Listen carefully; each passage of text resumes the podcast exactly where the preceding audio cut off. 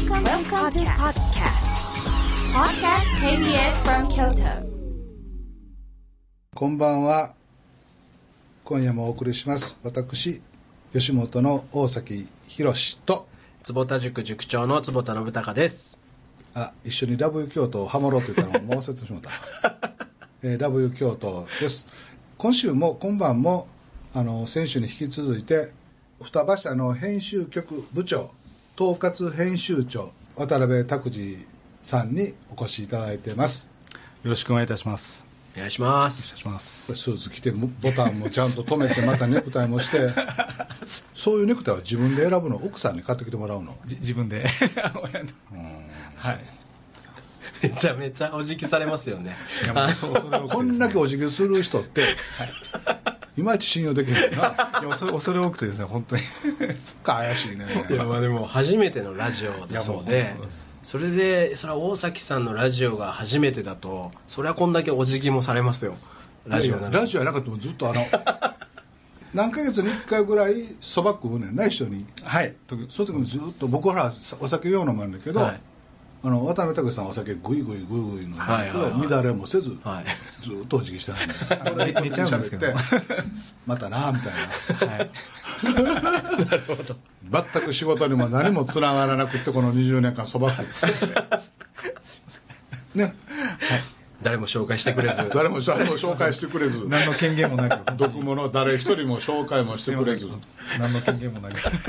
そうや先週あのうんこドリルの話あったでしょ？はいはいはいはい。つぼちゃんなんかうんこドリルのなんかいろいろ見てくれたよね、はいはいそうそうそう。あのうんこドリルが流行ってる時に吉本興業がこう乳首ドリルっていうドリルを出して その吉本新喜劇の名台詞をねなぞるっていう「かいいの?」とかあのななぞるっていうのがあってでもその偏差値をが下がるドリルみたいなのっていいんじゃないかとか。あとちょっとクリエイティブなやつがいいんじゃないかっていう話の中でいややっぱ今の最近の小学生とかってすごくクリエイティブであるテストの回答でですね次の文章を読んであなたの思ったことを書きなさいっていう、まあ、問題ですね。で次の文章っていうのが「父ちゃんは駅のホームで裸のままお札を出した」っていうあの文なんですね。でそれに思何を思ったかっていうと子供は「父ちゃんは変態かもしれない」っていうふうに書いてて あとあの「次の慣用句の意味を答えなさい」裸のままな。そうそうそう裸のまま。でそうそう。で次の慣用句の意味を答えなさい。で慣用句が「大は小を兼ねる」でこれの意味がですね 代弁をするときは一緒に小便も出るっていうふうに書いてるんです よ罰ってされてるんですけど。子供ってあのな。本当にうんちとか好きやもんね。あれなんやろうね。昔それで思い出したけど、はい。もう亡くなられたかなミッキー安川さんって人が、はい。それこそあのアメリカ見聞録じゃないけれども、はいはい。日本人がまあアメリカ旅行が解禁されて、えアメリカ横断だか縦断した時に、はいはいはい。日本人はん。大と小を一緒にできると、アメリカ人は絶対できないえらい議論になって、えはいはい。お前できるものやってみろって言って、はい。みんなトイレに集まって、ミッキー安川さんが、はい。大と小を一緒になったのを見せて、は日本人素晴らしいってなったっていうのを 50年以上前の「週刊プレイボーイ」かなんかどういうの思い出した大は小を兼ねるを体現されてたわけですねじゃあね。話コロコロ変えないとね若い子聞いてもらわないからね。はいつばちゃん次。うんこドリルはい。そうそう。いやでもこれを正解にするドリルっていうのがね作られたらなんか罰じゃなくてはい。なんかそれが吉本らしくていいのかなっていうふうに個人的には思いますけどもう飽きてるじゃないですかもう。違う違う違う違う。飽きてないよほら。渡辺拓司またほらメモしてるもん。またこれ出版につなげようとして出版プロデューサー。それ今何をあのメモってるんですか？あの大弁と一緒に小便を出す先ほどの正解にするドリルのところをもう一度。あ もう一度どうどういう企画にしたらいいかなっていうふうにさっきの偏差値に下げる思っておりました。あ えーえちなみにじゃあ今のがそのもう、ね、一流の編集者の方からしてみたら、はいどういう出版企画になるんですそうですね。どういうふうにするといいんですかね。ー真面目 か。真面目か。だって渡辺拓司君の はい。お父さんもお母さんもはい。新聞記者かな。何かやってるはいやってるあそうなんですか、うん。息子がこんなんや。こんなになっちゃいました。へえはい。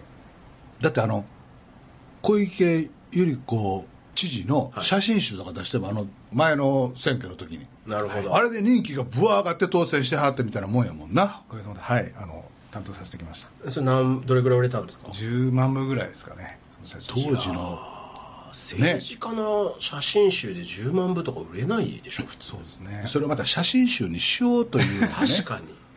えなんで思ったんですか？写真集にしようって。そのその前にですねあの小泉純一郎総理の写真集を出させていただいたんですけども、はいプライベートのお写真をやっぱりなかなかそういうとこって出されてなかったんで、はい。公人の方なんですけどもやっぱりオフのところをちゃんと出してあ世界のそういうメディアの方からいまだになんか日本って総理大臣が紋付き袴をなんかあ貼られてるんじゃないかそれそしたらなんなんでというかどうして安倍首相の出して すいません。あの小泉総理とかもうすぐにいいですよっていうふうにおっしゃってくださいまして。安倍さんにも聞きに行って。安倍さんはまあなかなかいけない俺もお会いしたことないからなんともないけどあ安倍さんの、あのお家でこうリラックスしててはい。それこそあの奥様の言いなりで優しく 言いなりにしてる日常の優しさみたいなんて写真集してほしいわ 音楽ですとかそういう本当に趣味のとこでしたりとか本当にちょっとそういうところやっぱりすごいな いやでもそこにちゃんと話しずらしたっていうのをね突っ込めるところがさすがですね。あのオープニングの曲は、はい。明石家さんま君の「いくつもの夜を越えて」っていう曲ではい。まだ僕がペイペイの頃に、うん。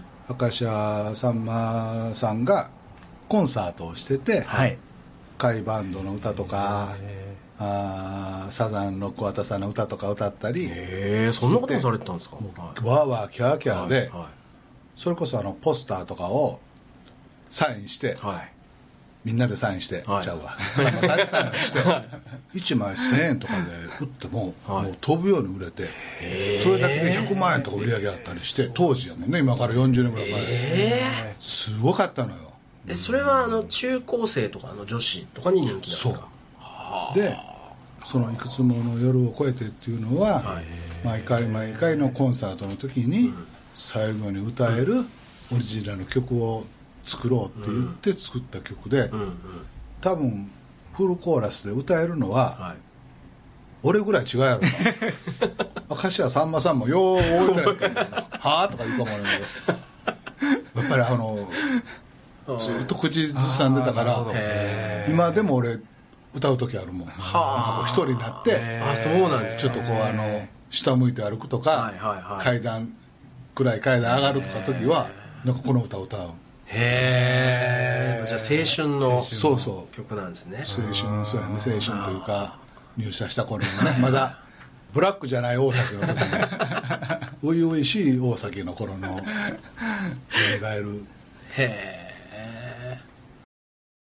渡辺拓司さんに去年ぐらいかななんかお願いしてはい。いろんな人紹介してくれって言って、はいはい。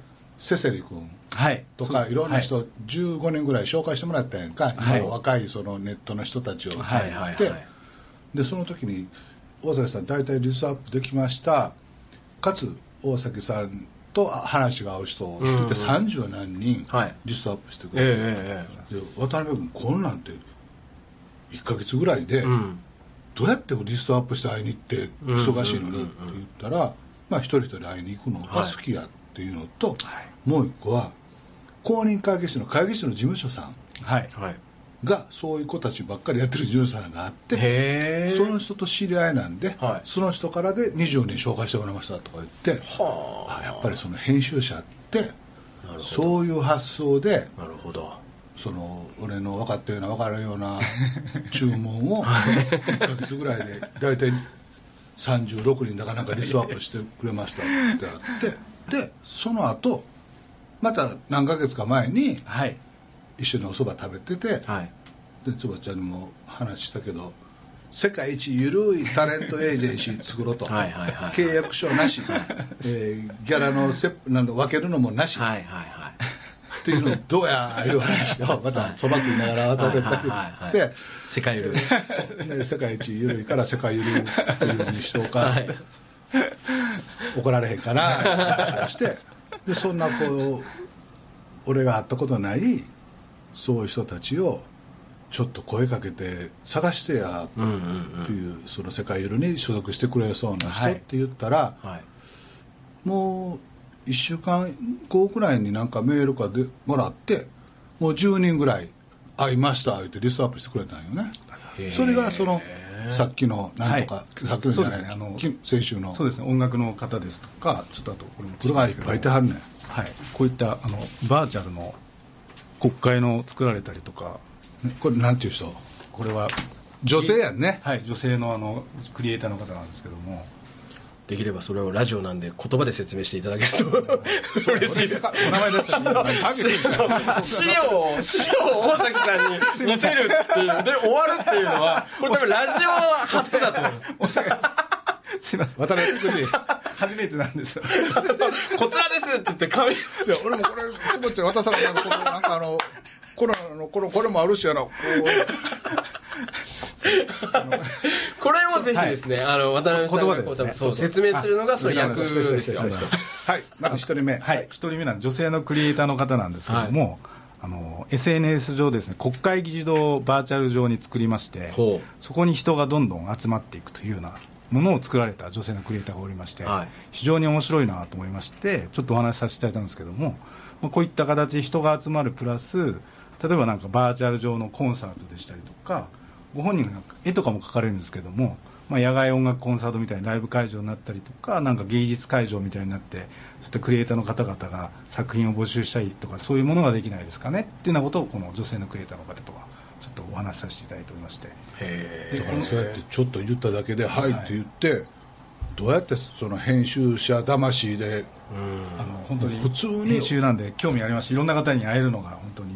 ましてこのコロナ禍の元はい動画配信はでい「会初めまして」って会話したりメールしたりしてはい。それからお話しさせていただいてました。へええその国会議事堂をバーチャルで作って人を集めるっていうのが、はなんか分かるようで分からないんですけどどういうことですか？この時はですね、はい。あの検察庁の定年問題があはいはいはいはい、報道でも大きくあったと思うんです、その時にですねそのこういう形であのバーチャル上に国会議事堂ができて、まあ、バーチャルデモみたいなイメージで国会議事堂の周りに人がどんどん集まっていってそこで人数がどんどん可視化されるみたいな形で始まったんですけども。えーじゃあもうあのそういう問題がバッて起きてすぐ作ったってことですか？そうですね作られたみたいで。34日で作りはったよね。そうですね皆さん早くすぐ作る。それがもうご本人とも話したんですけどもなんどなたかがバズって大きくなったっていうよりはもう本当に出したことですぐに最速でなんかこのコロナの影響でツイッター上でバズって早早まるスピードが速くなったっておっしゃってましてすぐに拡散していったっていうおっしゃってました。そういう人をちゃんとこう会いに行くっていうのがねすごいですね。実際行動に移すっていうのがねさすがそそうのなりまして敏腕編集者。とんでもないです本当に。他は他は他の方は？はい。あとはですねあの劇団ノーミーツさんって方がいらっしゃいましてこれもあの NO 密をかけたんでね。はい、 NO 密をかけまして、あのズーム劇団っていうので、あの劇団員の皆様方も全くお互いが会ってないまま演劇をやられるというような劇団なんですけども、え5000人初ぐらい対面同士ってことですか？初対面同士で初めて今回コロナで知り合って、それが劇団にまでなって、この間長編公演をやられたんですけども、5000人ぐらい有料で集まったっておっしゃられていて、有料で5000人？はい、ですごいね。第2回ももうすぐに7月にやられるっていうのをおっしゃってました。すごいね。はい、非常に才能がある方々であの皆さん本業で映画会社さんに詰められたりとかさまざまされてるんですけども一結構リハとかしはるの？あさされてたみたいですね。それもでも会われないでなんかうん。や,、やられたっていうのはすごいなと思いまして、ブランディングとかそのビジュアルイメージとかも本当に秀逸だなというふうに思いまして。ちょっとお話しさせていただきました。こういうのってこうちゃんと芝居としてのこう構築していくっていう方法もあるし、はい。それこそあのジャズじゃないけどインプロビゼーションみたいにして即興でやるみたいなのもあるやろし、はいはい。あそうですね。おっしゃってですね。あのこんな状況やからこそできる実験っていうのがあるからこういうの素早くやるっていうのもすごい偉い。よな、はい偉いっていうかあの子やな。はい。いやだからすごいですね。その時代の流れに合わせてその数日でまたそういうのをパッて作ってでしかもそれを5000人集めれる環境が今あるってことですそうですね。本当にもうゼロゼロからそういった方々が出てくる新しいそういう場がどんどん増えてそうそういった方々がこれからスターになっていくのかなっていうふうに思っております。えそれ会ってどうするんですか？あってあの本の話をさせてあげながら今まであの出版社の方っていうのはマネージメントみたいなのまた一切できなかったんですけどもそれであの本出させたいと本当ありがたくてそういう才能の方々は触れ合ったんですけどもやっぱり今後そのさ先のところをやっぱり出版後もしっかりやっていきたいなっていうのがありましてそういったお話とかもさせていただいて。でその人たちを世界一のクリエイターエージェンシーの世界ルに所属。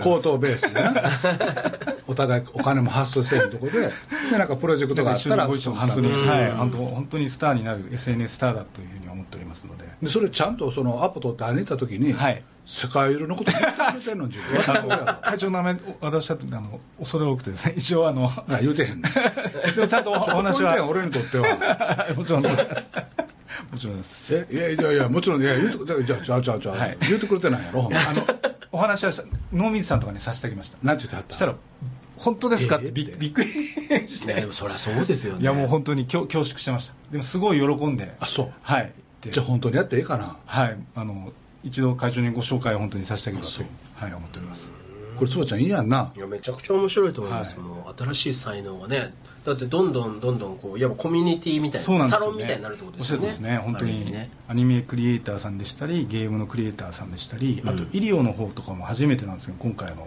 コロナをきっかけにそういう方 SNS でインフルエンサーみたいなのが出てき来られたんですけどもそういった方々にもちょっとご連絡取らさせていただいてなんかこれから出版かけるそういうエンタメのところでご一緒できませんかねっていうようなお話をさせてましたいやでも本当僕なんかももうまさにじゃあ普通の人として塾をね名古屋でやっててでネットでバズってでその本がバーって売れて、はい。でさらにそこで映画ねってなった時にどんどんこうメディアに取り上げられていくんですけど、はい。初めてのことなんで、うん。何やっていいかが全く分かんないんですよね。でなんかもうただ言われるままにやっていった時にあれなんかこんな風になっちゃったみたいな僕の場合はなんとかなんコントロールができたなと思うんですけど、はい。普通なかなかねそれこそ自分を今後どうしていっていいかが分からないんで、おっしゃるとおりでございます。そこまで一緒にやってくれる編集者の方とか、はそのそういう世界ユーロエージェンシーみたいなのがあったら すごいありがたいですけどね。あ皆さんやっぱりバックヤードのとこですとかやっぱりおっしゃられてメディアのその出版の後とかのやっぱりテレビ展開ですとかうん。さまざまそのメディアミックスのところでどういう戦略でやっていったらやっぱりいいのかそこはやっぱり皆さんノウハウがないのでないですよそれは、はい、なんか一番求められてるところだなというふうにお話をお伺いして思いましでもだからそういう人をいっぱい見つけてくれて、はい。アポ取って、はい。コンタクト取って会いにもら行ってもらってで世界ルに所属してもらう所属というか一応登録契約書もなしで登録してもらって、うん。でそのサロンみたいにして、たはい、はい、面白いと思います。その西野君に目をかからんように、はい。サロンみたいにしてっていうのを、とりあえずこの3人でやろうあか世界ユーロエージェント。これ名刺作ったらもうなんか緩くないか。いやいいんじゃないですか、あせやと忘れるからいやいやもう本当に。い出版にすることしかもういけへんから。やいやとんでもないです会長。本当に。才能の方を生かした方が。自分20年間そんなん言うて何もしてくれへんからいやけ権限が本当になかったの暴露本出した時に俺の名前最後に書いてあったし。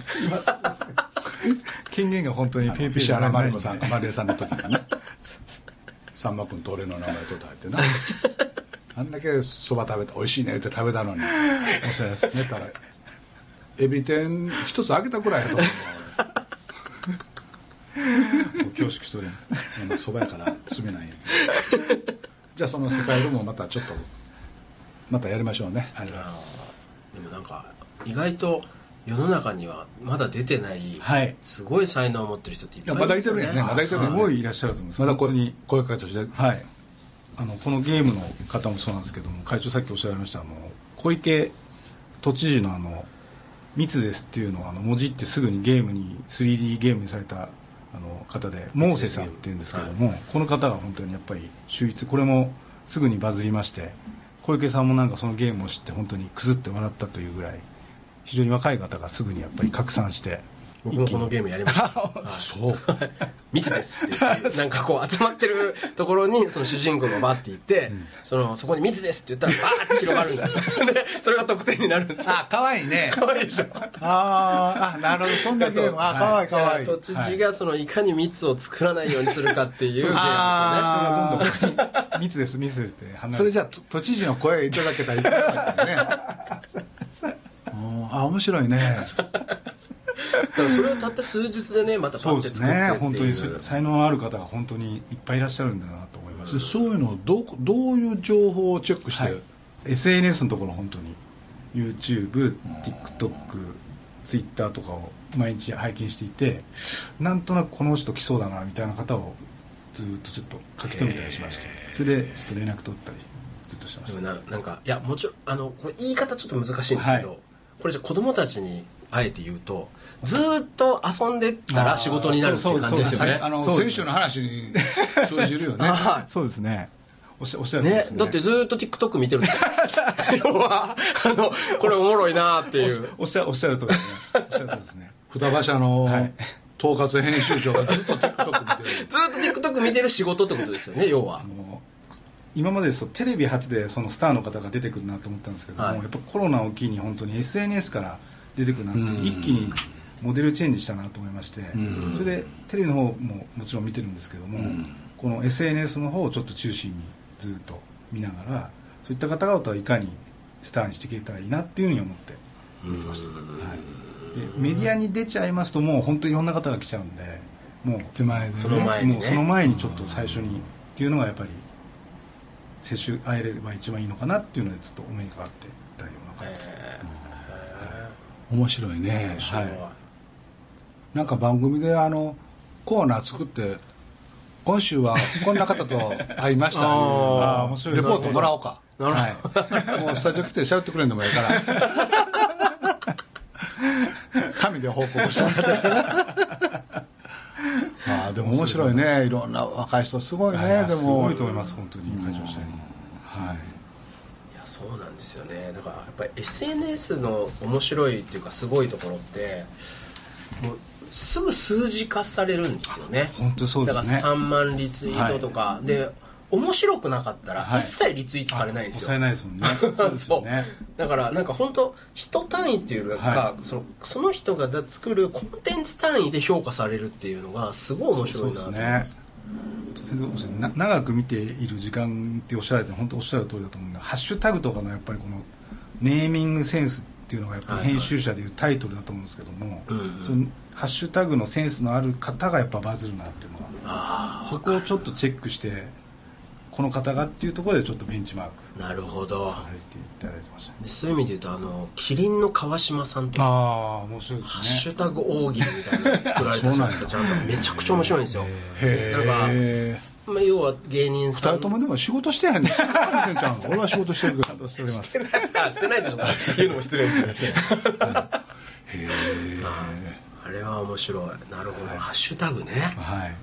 そういうところを編集者の方見てらっしゃるんだ。なるほど。見てましたあそれは会社で見てるの？あ会社で。見てるの？会社でずっと見て。ー会社でずっと TikTok 見てるんです あの見ながら。酒飲みながら。お辞儀しながら。お辞儀しながら。大会系なんで。100回やってるわ。あのこの方がっていうのであの打ち合わせさせていただいたりとかしてました。ええいやいいですね。だから TikTok とか YouTube とか見てあこの人おもろいな人気やなって連絡してはい。会うっていうことができる職業ってことですよね。はい。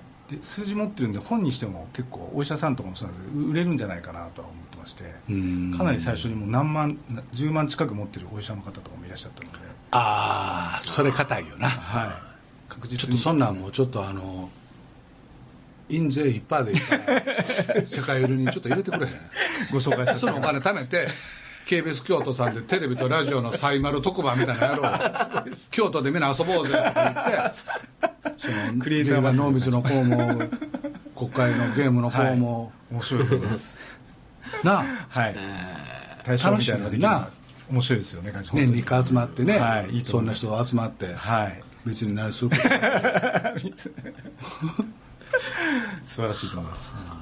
いや面白いなあの話ちょっとまた変わるんや変わる変わるようで変わらへんとか変わるんやけど昨日の夜なんかたまたま見つけて「ニコラ」っていう雑誌。はい。これ渡辺拓司さん知ってます？はい。あの存じ上げております。女子中学生のライフスタイル雑誌。はい。これは月刊週刊？月刊やな。はい。僕はあの中学生がね地域を、い、ろんな地域日本中の地域を活性化するのに中学生がす意外とすごく一生懸命してまあ役に立つと役立つ、はい。で高校になるとあのー地域じゃない高校に行ったりしたりして、はい。中学生が、まあ、行動範囲もはいはいはい。学区内やから、確かに。地域のそのいろんな問題とか楽しいこととかみんな知ってるっはいていうのがあって、あはい。地域創生やあの地方創生するときに中学生って結構キーワードになるんやなって、まあ、ぼーっと何年か2年ぐらい前から思ってて、うん。うん。うんで今朝なんかでこの ニコラのやつを知って、で会社の子に買ってきてって買ってきてもらってんけど、はい。困難のオンラインのああ面白いですね、その,、まあ、そのニコラさんと提携はさせてくれへんやろうけど提携させてもらうとかあるいは独自にはい女子中学生も男子中学生もああいいですよね。はい。あのうちのあのプラットフォームのあのラフピースマザーのところとかにはい。こう中学生のライフスタイルはい。はい。はい情報コンテンツ、はいはい。まあ、地域だけじゃないんやけど、みたいなことってできたらすごくいいなとかって思うんやけど面白いですね。絶対日焼けしない白肌中学生。お家にいる今のうちに。なるほどなるほどな。中学生のお仕事。あのお推しメンの推しね。はい。男子モテ字と女子モテノート。えー、知りたい。男子モテノートを見たいしいタイトルです。ね抜き打ち24時。なるほどな。撮影の日バック抜き打ち24時。ああ面白い。面白い企画ですね。ちょっと面白い。ちょっとそうちゃん見てよほら。面い白いやでも今のテレビ番組とかだと、結構その芸人さんとかのバッグの中身の抜き打ちチェックみたいなのあるじゃないですか、うんうんうんでもこれ今女子中学生の、えー抜き打ちのバッグの中身チェックっていうものを、同じ同世代の子たちが興味があるっていうところが僕面白いなと思いすね。ね。今タレントさんたちがやってるんじゃなくうんて自分と同世代の子たちのおしゃれなやつってものを知りたいってことですよね。ね、そうですね。一般の方々がそういうにだんだん憧れみたいなのが一般の方々になってるってことですよね。面白いなの小学生は小学生で、はい。このブランドのこの服流行ってるとか、うんほらなんか今肩だけちょっと引っかかって肩見えてるような シャツとか着てるやんか。来てますね。子供。ちょっと横になんかあのラインの入ったやつとか。はい。それこそ竹下通りとかでもはい。一日おるもんなあー小物というかイヤリングとかネックレスとかなんかバカほど売ってるけど一日いてるもんね。確かにですね。いやうちの娘も5歳長女5歳なんですけど昨日まさに妻のネックレスを見つけて、これを寝るまでつけさせてほしいって言ってつけつけてたんですけどもう女の顔でしたよなんか。なるほど。5歳で。そうやねは男はな、はい単純やから中学生と高校生になっても子供っていうかアホやけど、はい。女の子はこれこれですよ。顔が。顔がね すすいません。可愛らしい子供の顔やねんけど。そう可愛らしい子供の顔なんですけど、はい 女は怖いな、ね坂下さん。俺あの45歳ぐらいの時に、あ女っていうのは別の生き物やって初めて分かったもんな。本当ですかそれまで分からなかったけど。45歳で気づきました。絶対違う生き物やよね。いやーそうなんですよ。ネイルとかもやってるんですよね なんか子供用の。うん。うん可愛らしい。ネックレスが欲しいとか指輪が欲しいとか、はいはいはい。で子供用のお化粧とかあるでしょ、はでも結局あの社会課題解決とかね、いはい地方創生って時に、うん。いろんな各省庁や地方自治体のとこでこういろんなことをすごく作業して実績も上げてて、はい。あのいろんな企業が盛り上がったりもしてるんやけど、はい。そのいわゆるムーブメントみたいにならないよね、あでそれをプラスムーブメントみたいにして、うん。日本国中もっと地域地方を創生しましょう、人口が減っていく中であの地方の活性化しましょう、うん。みたいなことを、えっと、農業に興味持ちましょう、はい。野菜の種まいて収穫の喜びを得ましょうみたいなことを、こんな子たちが、ーはい。そのファッションのように捉えて、うんうん。こうムーブメントみたいになったら、はいはい。すごいパワーになって素晴らしい。本当に。多分その日本の子女の子たちが、うん子供たち小中学生がこういうムーブメントを一緒に作れたら、うんいいですよね。アジア中に広がったりするもんね。日本の素晴らしいですね。女子中学生すごい、おばあちゃんの農業のこんな手伝ってこんなほうれん草作って こんな料理して工夫して作って、はい、でそれを可愛らしく盛り付けてとかね。そうそうそうでインスタ映えみたいな感じでして。そうそうそう。いいね。いやでも今聞いてて、結局そのさんまさんがその当時そのサインをポスターでやっただけで1000円で100万ぐらいになりましたみたいな話。会社で内緒取ってんけどね。なんかでも聞いてて結局女子中学生にものすごい人気で、はい。バーってあの大人気になっていったのってさんまさんだけじゃなくてそれこそダウンタウンさんとかもそうだしだって今の EXIT さんとかもそうですし、うんそうですねだからやっぱそこがスタートなんですよね、うんきっとね。ね。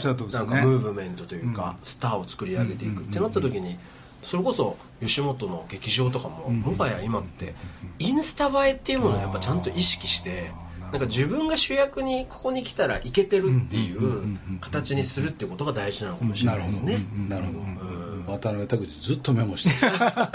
講義のようにメモしてで実際こうアメリカのなんかあの ラジオの放送中。や そう。自分が次何喋るかじゃなくてあの喋られた内容を記録して お辞儀をする一応何喋るからちょっとメモしたりして企画がすごいいい素晴らしい企画だメ会場の先ほどのメモしてました。アメリカなんてごめん。アメリカのその野球の球場あるじゃないですか、うん。あれも必ずやっぱ今ねインスタのスポットっていうものを複数作るっていうことっていうものを必ずやってるらしいですね。あそしたら若者たちがバーッと集まってきてそこでこう写真を撮ってっていう。で今日ここに来た。っていうのがまたこう SNS で拡散すすねっていうのを積極的に意識して作ってるみたいですね、そういうのをはい。全国の中学生をこの番組から巻き込んで、はいムーブメントを起こす、はい。それは素晴らしいファッションとかじゃなくて、はいはいはいはいはい。なんかその困ったこととかはいはいはい不安とかなんかそんなことでみたいなんてできへんかね。いや素晴らしいと思いやます。りたいですね。ね面白いね。素晴らしいと思います。僕あの小学校6の時にはい。学級新聞作ってて、えで3人ぐらい仲良しで作ってガリ版で吸ったりしてたんやけど、はい。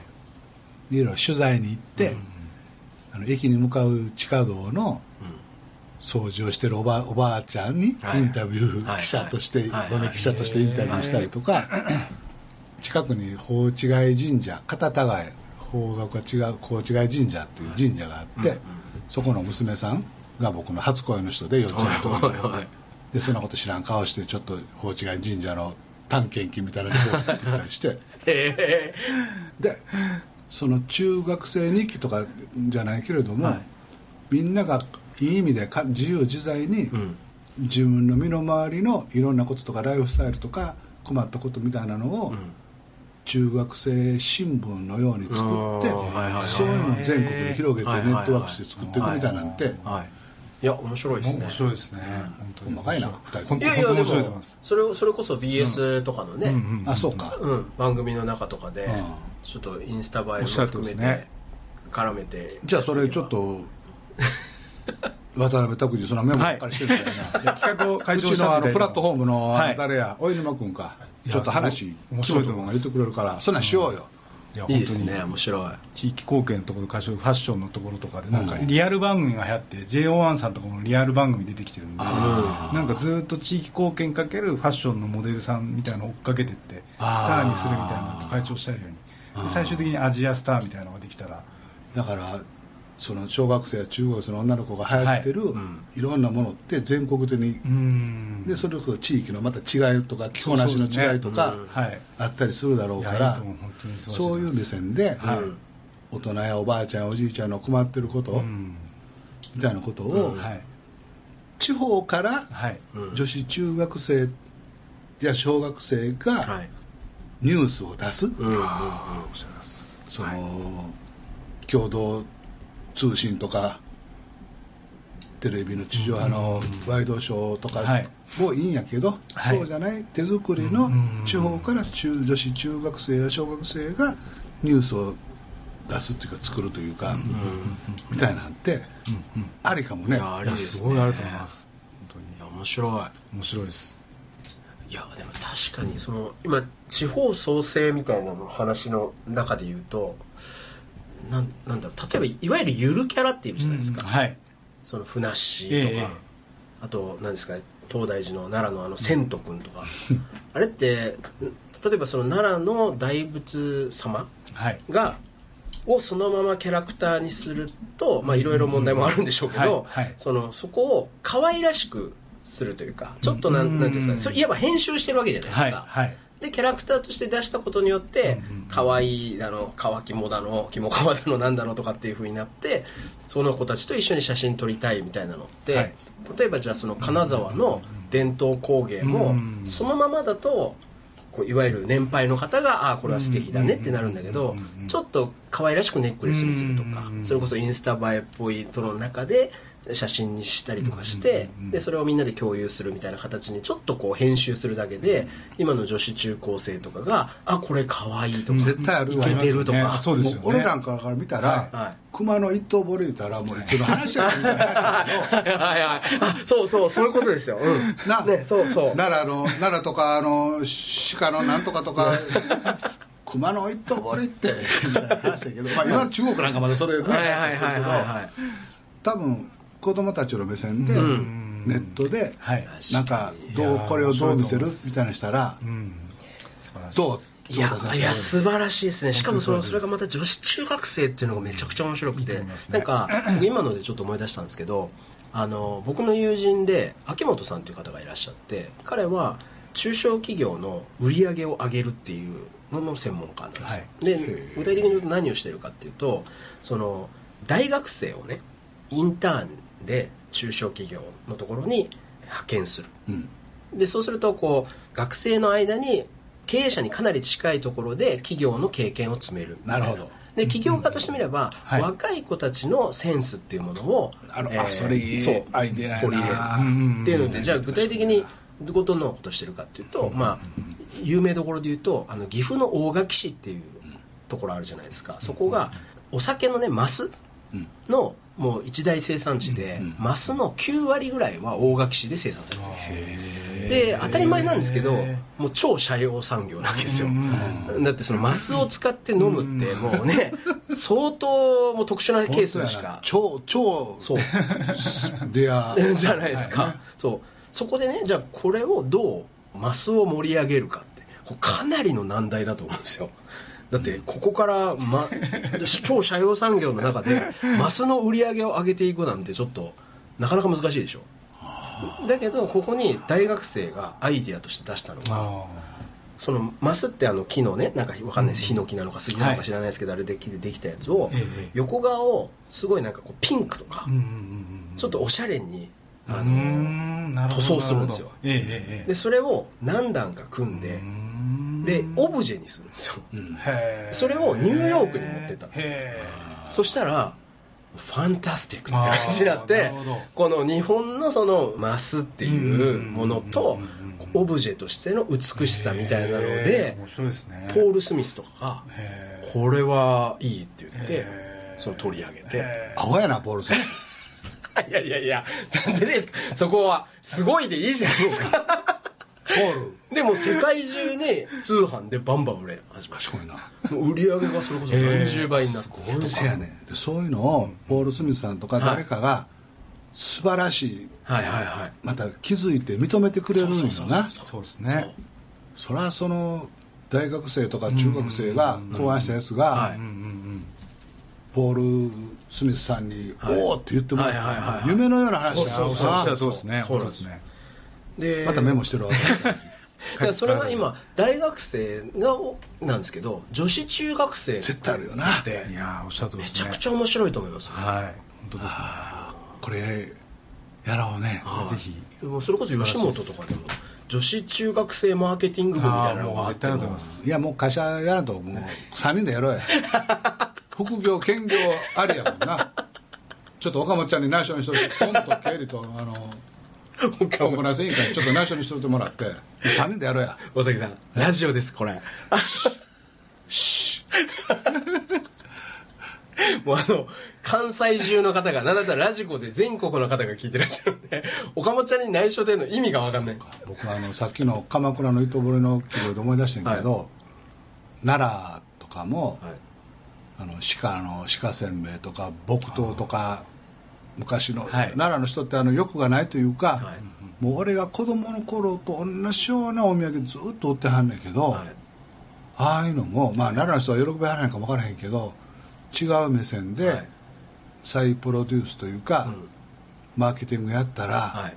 すごく面白いのできるやろね面白いですね。面白いす当に面白いと思いますあの利用したしてしばらく23年目ぐらいの時に奈良の鹿の糞の形したお菓子っていうか、はい。があって、はい。はい。あの有名で美味しくて、はい。甘くて美味しいんやけど、はい。で明石家さんまがテレビとか言ってえらい売れてでわざわざその会社の社長さんと奥様が、はい。もうそれこそ白髪のあのきっちりしたおじいさんとおばあさんがはい。わざわざお礼に来てくれはって大阪の本社までで俺がまあ担当窓口ではい。はい挨拶の名刺渡そうとした時はいに名刺の間にはい。コンドーム1個入れたって そのコンドームがその白髪のあの上品なご夫婦の前でポトンって初対面の時に落ちて まあ鹿の糞どころやなかったいう話まあどうでもいい話じゃないけどね。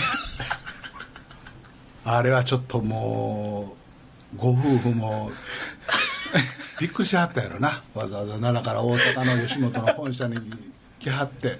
名刺交換して。名刺交換あどうもって言って、はい。名刺出した瞬間にコンドームがポロッと落ちてその机の上にパチャンとしたまま パッと拾うのもおかしいしそーっと拾って「はじめましてあの赤石さんまが逆にお世話になってます」とか名刺渡してるけど向こうもそれどころやないもんな。上品な赤髪の。まあ、何の話地方創生とも関係ない話だけど 思い出したわ最高面白かったですどんどん出てきます。ね面白話が。鹿の糞コンドーム事件。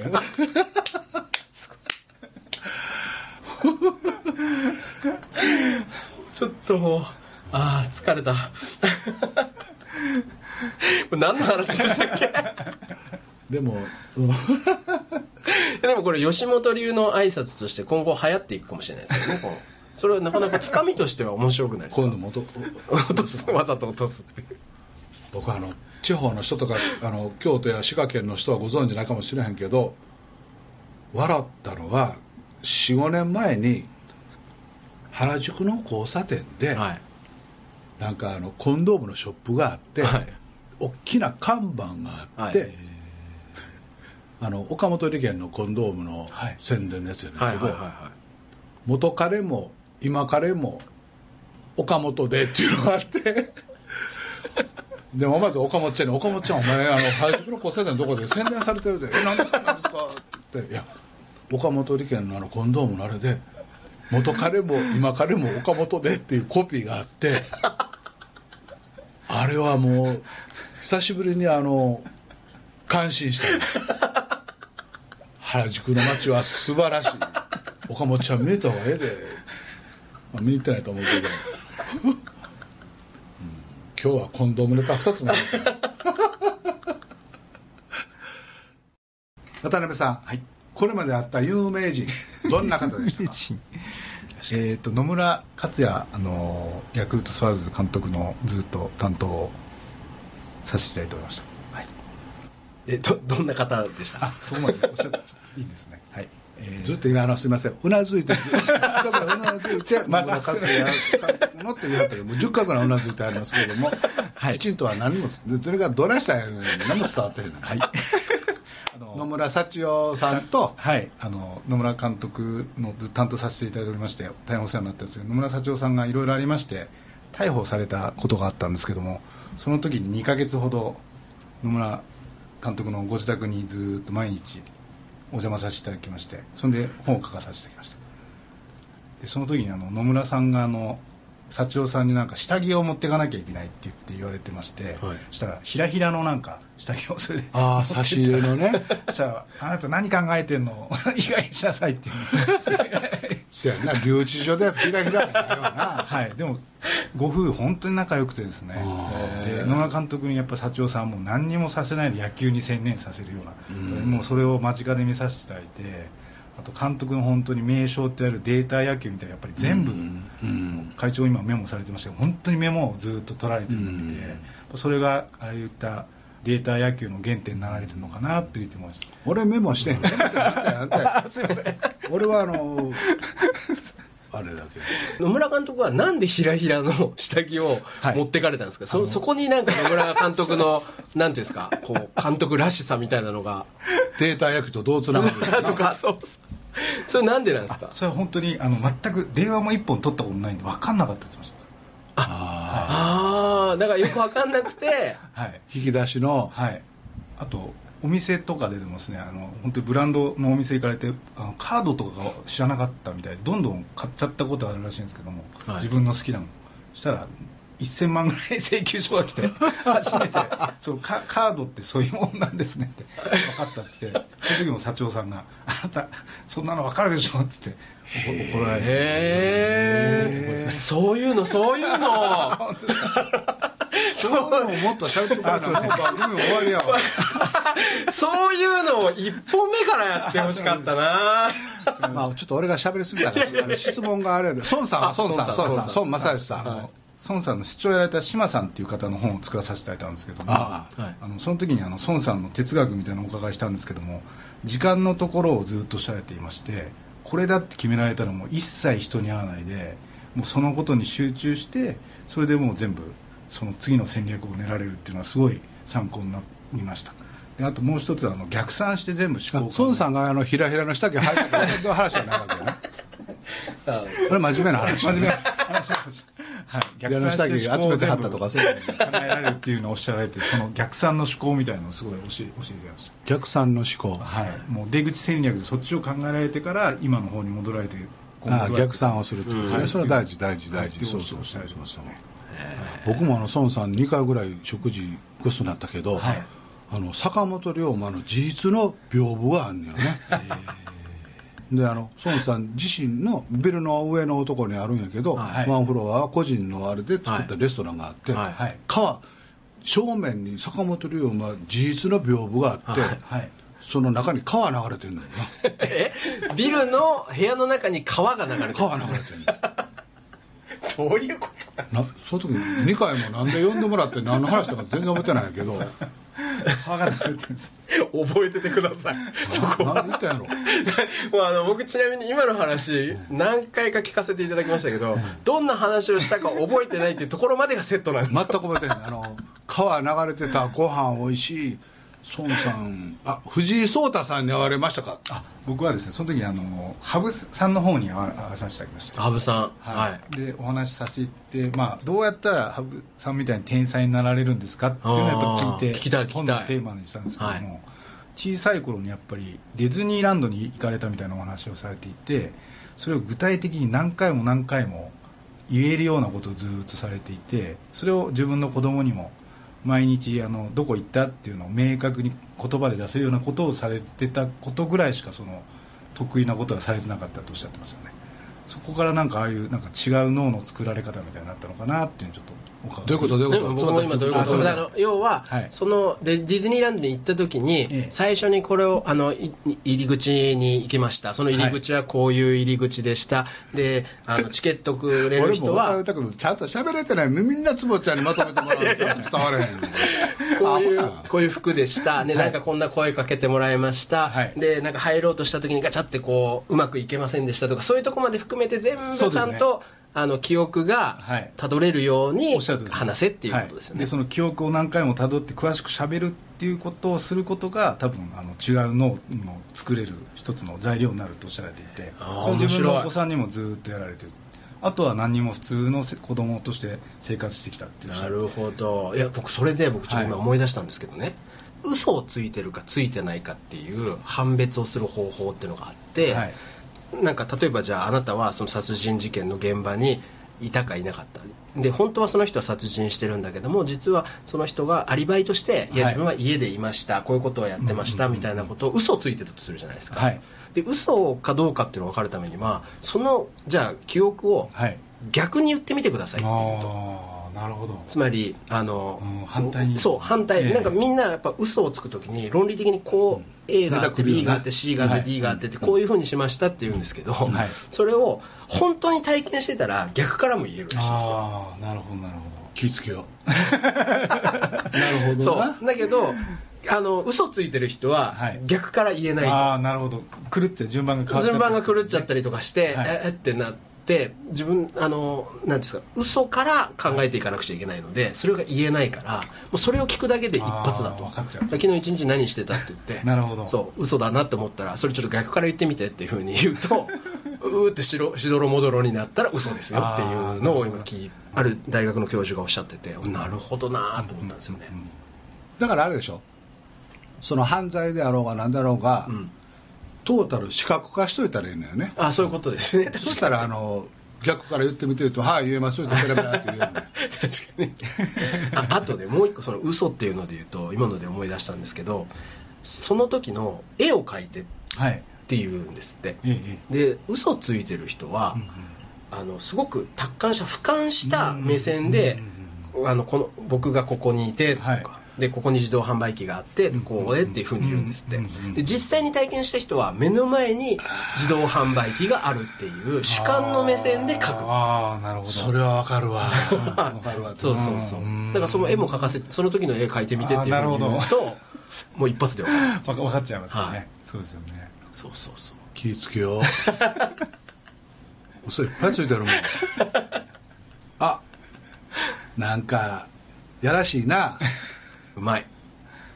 やらしいな。最後のお別れの曲になってしまいました。はい。中条清さん。嘘です。